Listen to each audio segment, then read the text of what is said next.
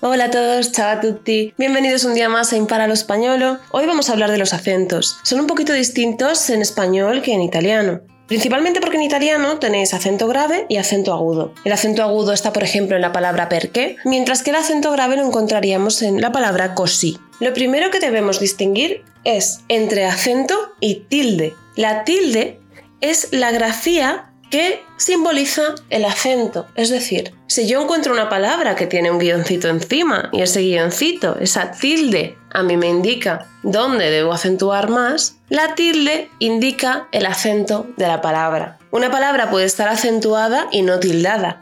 Ahora veremos algunos ejemplos. Primero, para distinguir el español del italiano. En italiano tenéis dos acentos, uno grave, como en la palabra così, y uno agudo, como en perché. En español solamente tenemos el agudo.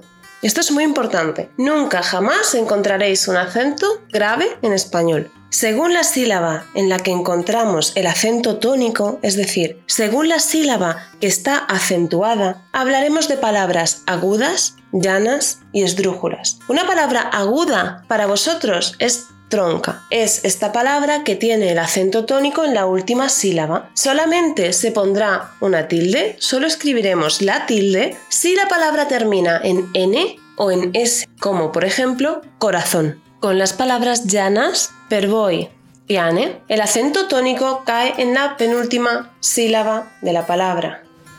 Importante, solo escribiremos la tilde en el caso de que la palabra acabe en una consonante que no sea ni N ni S. Tampoco pondré tilde si la palabra acaba en vocal. Veamos un ejemplo. Armadura. Armadura es una palabra llana que no acaba en consonante. Es una palabra llana que acaba en A, acaba en vocal. Por lo tanto, no lleva tilde. Ballesta Ballesta es una palabra llana que acaba en vocal, no lleva tilde. Fácil, la palabra fácil es una palabra llana que acaba en una consonante que no es ni N ni S.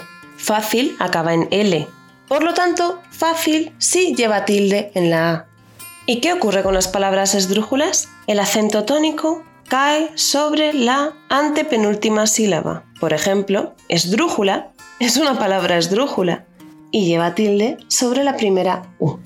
Otro ejemplo un poco más complicado sería la palabra apoteósico. Repito, apoteósico. Apoteósico es esdrújula y lleva tilde en la primera O. Apoteósico. Recuerda que es una falta de ortografía enorme no poner las tildes, así que estudialo muy bien, mira las excepciones, memoriza y como siempre lee y lee y lee un poco más hasta que te resulte fácil y casi intuitivo. Recuerda que en la página web, en la sección de contacto, puedes escribirme directamente y estaré encantada de responderte y solucionar cualquier duda. Muchas gracias por escucharme, espero servirte de ayuda y nos encontramos muy pronto. Chao.